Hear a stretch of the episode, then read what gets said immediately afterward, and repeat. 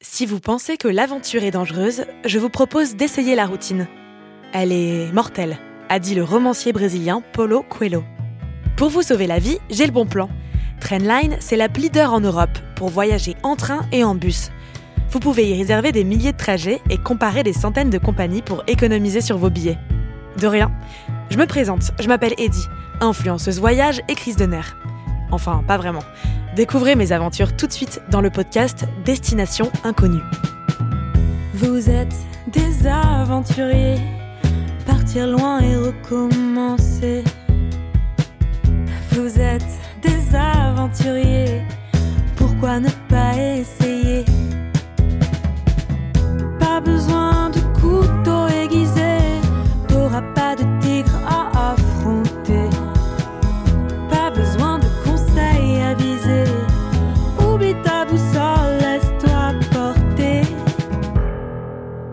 La citation du jour. Il n'y a pas de Wi-Fi dans la nature, mais on y trouve une meilleure connexion. Antoine de Maximi, routard et journaliste français. Bon, parfois on capte quand même la 5G, mais j'aime beaucoup l'idée. Épisode 7, Voyageuse de l'extrême, ou comment devenir autosuffisante quand on ne sait rien faire.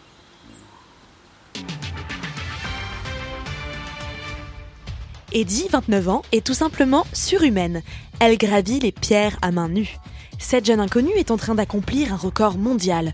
Tout ça en plus d'être une TS intelligente, drôle et absolument fascinante. Son seul défaut, son tatouage I Love Lyon et le fait que la police italienne est la recherche pour avoir laissé une trace sur une statue à Milan. Petite, je passais mon temps à imaginer des reportages grandiloquents sur moi, notamment pendant la période des Jeux Olympiques, alors que j'étais nulle en sport. Je sais pas pourquoi. Peut-être parce que je voulais être égérie d'une marque de luxe de sport, être bien foutu et sortir avec le frère de Laure.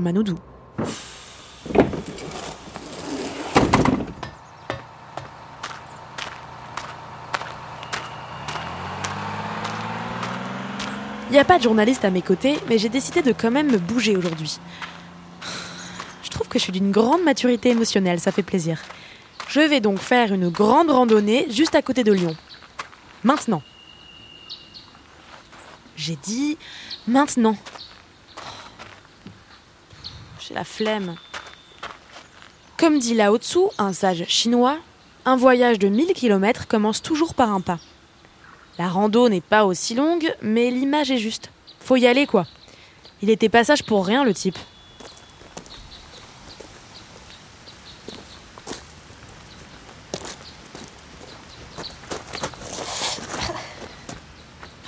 Super, là au-dessous, merci. Mais qui a foutu un trou ici? C'est plus possible d'avoir une forêt bien entretenue? C'était mieux avant, hein. C'est pas vrai.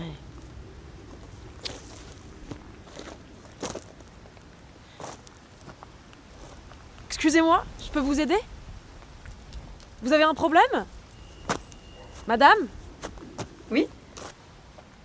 Qu'est-ce que vous faites? Euh, je, suis en train de faire un, un câlin à l'arbre. Ok, j'avais, jamais vu ça. Ça a l'air, sympa. Euh, Vous pouvez essayer Ok, qu'est-ce qu'il faut faire exactement? Euh, bah Déjà, euh, choisissez votre arbre, celui qui vous parle, qui vous attire. Faut que je crush sur un arbre. Ouais, moi c'est celui-là, mais choisissez le vôtre. Celui-là, il est plutôt beau gosse. Je vais- Voilà, et après, bah, comme un beau gosse, vous, vous ouvrez vos bras et vous, et vous, vous l'entourez. Vous... Il y a un peu de mousse, c'est pas, c'est pas sale? Non, au con- au contraire, vraiment, il faut utiliser tous ses sens. Euh, La mousse, c'est une autre sensation. Faut...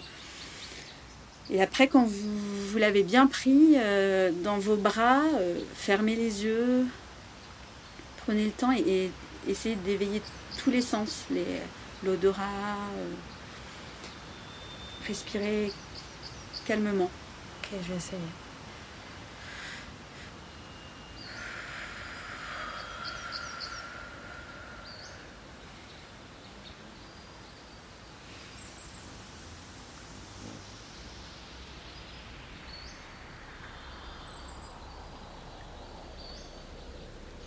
C'est agréable, hein C'est très agréable. J'aime beaucoup. Je, suis désolée, j'ai été un petit peu intrusive d'ailleurs. J'espère que je vous ai pas dérangé. euh. Non, non, pas du tout. Pas du tout. Je m'appelle Eddie. Comment vous vous appelez? Je m'appelle Julie. Ok. Enchantée. Et euh, qu'est-ce que tu. Enfin, je peux te tutoyer? Oui, avec plaisir. Qu'est-ce que tu fais ici? Euh, je, je, viens de Paris et je suis, je suis venue découvrir des nouveaux endroits de, de, randonnée possibles pour quelques jours. Génial, ok. Euh, tu, tu, veux qu'on s'assoie un instant Juste. euh, Oui, super. je- ça fait un petit moment que je marche et. Enfin, non, j'ai pas fait. Ça m'a paru long, je suis pas habituée à faire des randonnées, mais je me dis euh, pourquoi pas faire une petite pause et puis après on, re- on repart.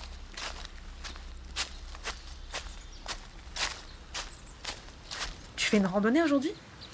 Oui, j'étais partie en, en randonnée et plutôt que de faire la pause à n'importe quel moment, en fait, euh, là, l'arbre euh, est magnifique. Et vraiment, c'est comme s'il m'avait appelé et, et là, je lui fais un câlin. Ouais, et, mais tu fais souvent ça? Oui, enfin, je fais ça, c'est récent, hein, ça fait cinq ans. Et, hum, et en fait, faire des câlins aux arbres, les, les prendre dans, dans les bras comme ça, ou, ou juste les caresser, euh, ça, ça te donne une énergie de dingue. Et euh, comment ça s'appelle? Il n'y a pas un terme pour, euh, le fait de faire des câlins aux arbres? Il y a un terme scientifique assez précis maintenant qui s'appelle la sylvothérapie parce que c'est vraiment devenu une, bah, thérapie et il y a plein d'endroits où voilà on, prescrit même euh, d'aller faire des câlins aux arbres euh, pendant des séjours euh, pour aller mieux, pour lutter contre la dépression, pour lutter contre le stress, etc. Voilà, ça c'est ça c'est vraiment le terme médical, mais je l'oublie une fois sur deux. Donc euh, moi je dis que je fais de la calinothérapie, euh, euh, qui ne doit pas du tout être un nom scientifique et approuvé, mais c'est ce que je dis.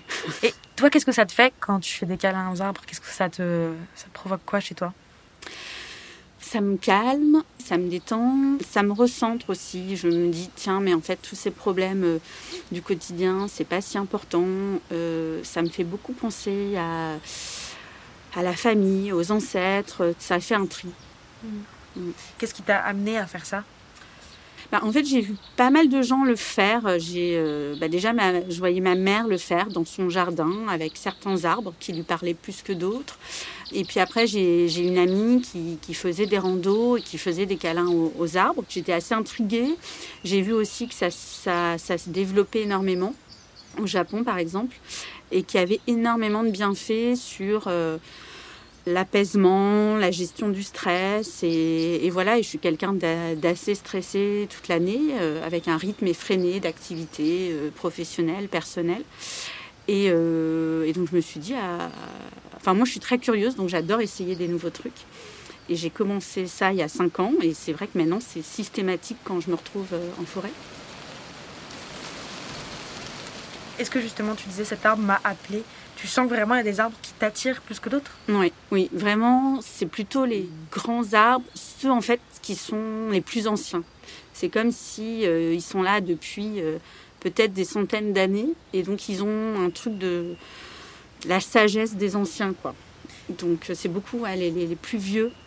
Et puis ouais, moi aussi, je suis un peu attirée par les par les biscornus, quoi. Et, euh, les arbres, c'est ça, en fait. Ils vont pas pousser droit, ils vont pencher à droite parce qu'en fait, ils ont aidé d'autres qui étaient à côté. Parce qu'en fait, les, arbres, ils s'aident beaucoup les uns les autres pour, euh, pour pousser, grandir. Euh, Tiens, il y a plus de soleil par là, mais le petit qui pousse à côté, il n'a pas de soleil, alors je vais lui en donner.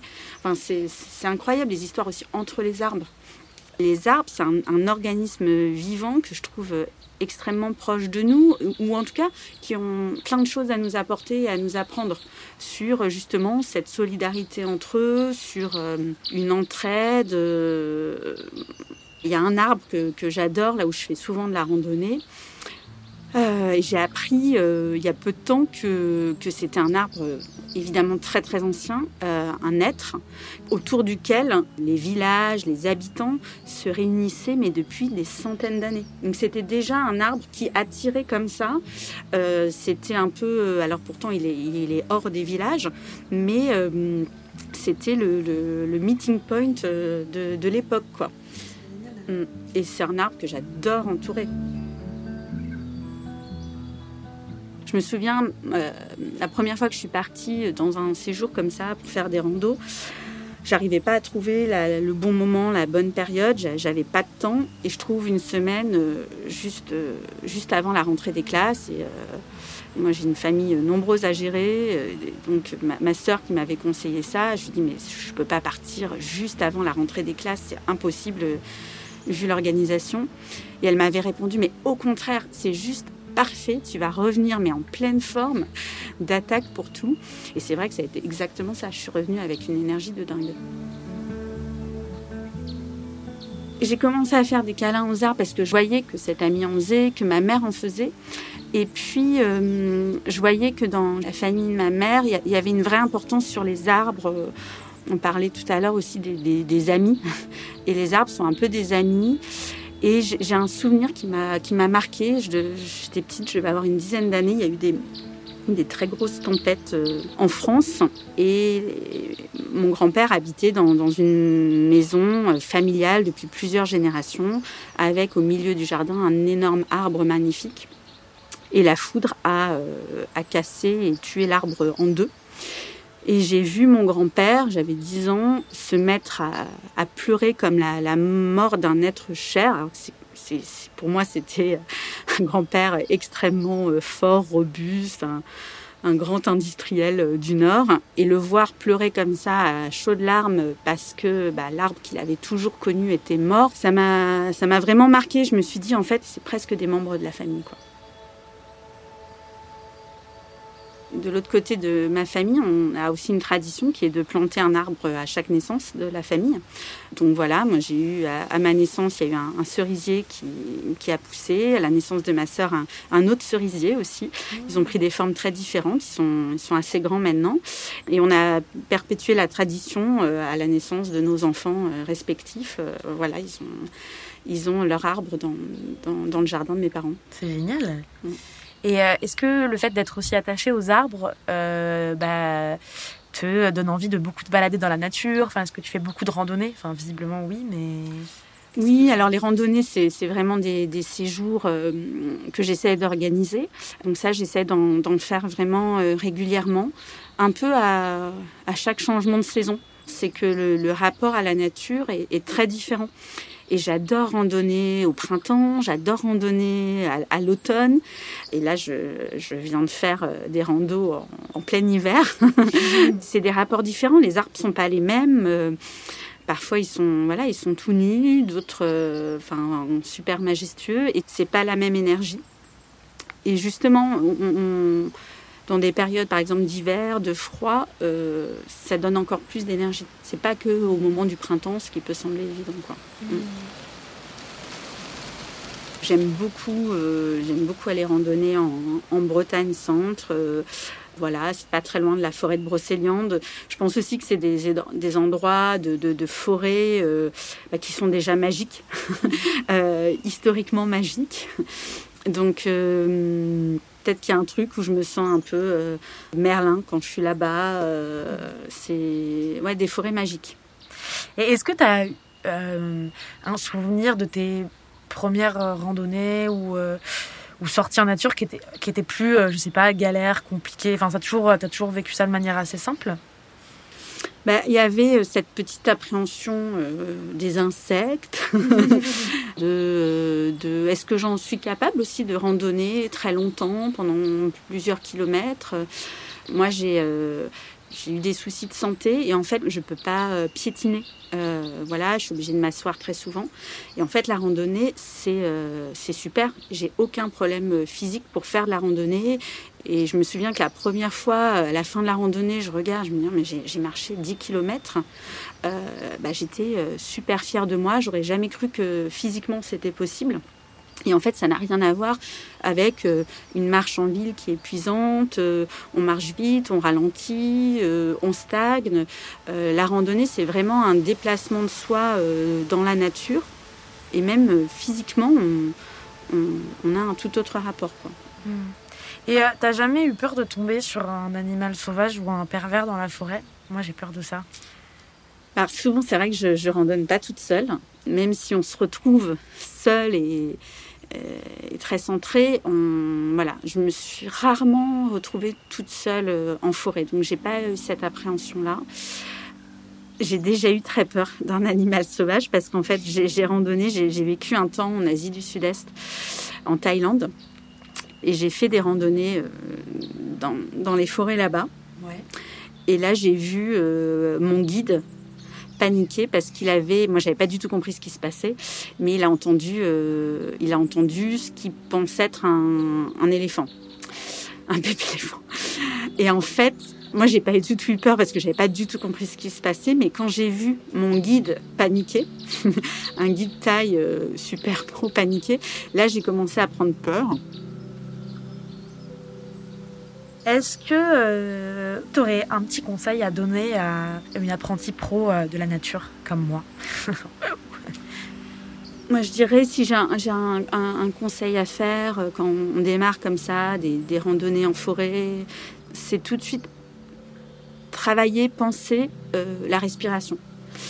En fait, le, bienfait de ces randonnées, d'être en pleine nature, euh, c'est vraiment accentué, euh, amplifié parce que on va se mettre à respirer beaucoup plus profondément, jusqu'à peut-être faire de la cohérence cardiaque.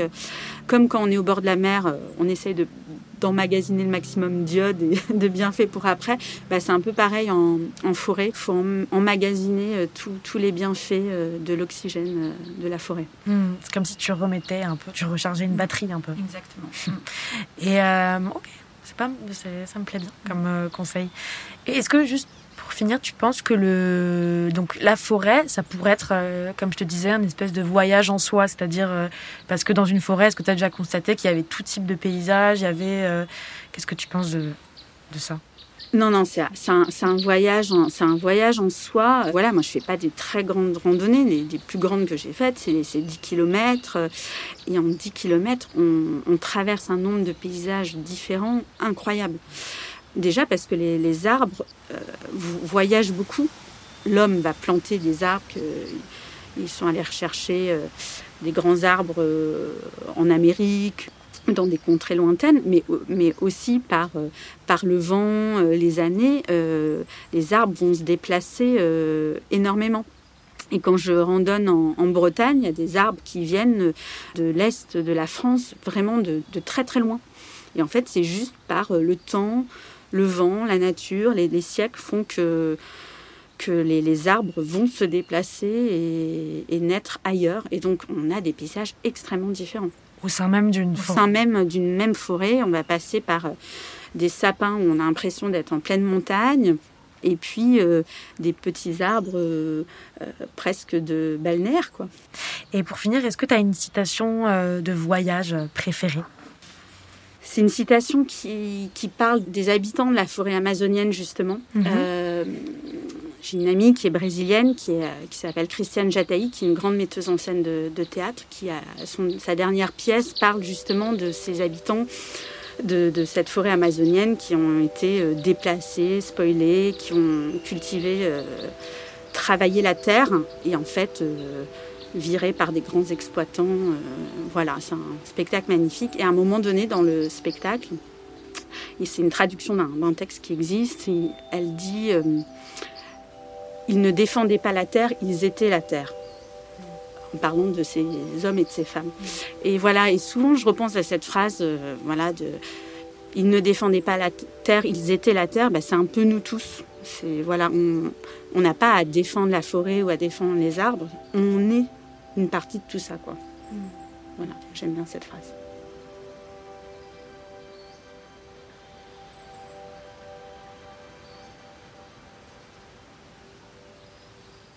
Résultat de la journée, je ne suis décidément pas sportive. Mais je suis fière. Je vais pas aller au bout de la rando, mais c'est parce que la nuit va tomber. Et j'ai peur des pervers et des loups. Mais c'est pas ma faute, hein.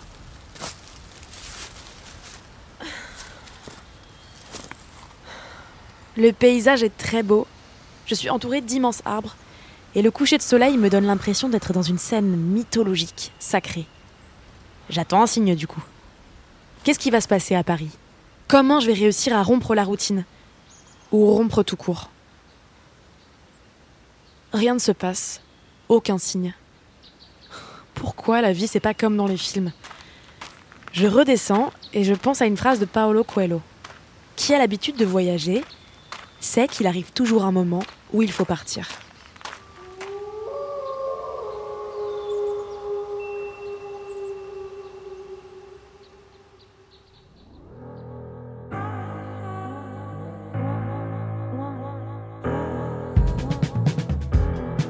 Suis Eddie Blanchard et Destination Inconnue est un podcast Trendline produit par Louis Créative.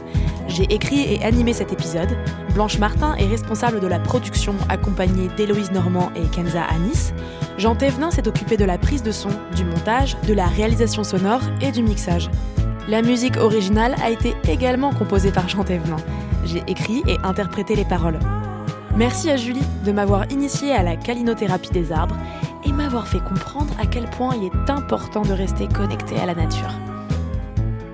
Et si mes péripéties vous ont plu, la meilleure façon de me soutenir, eh bien, c'est d'en parler autour de vous.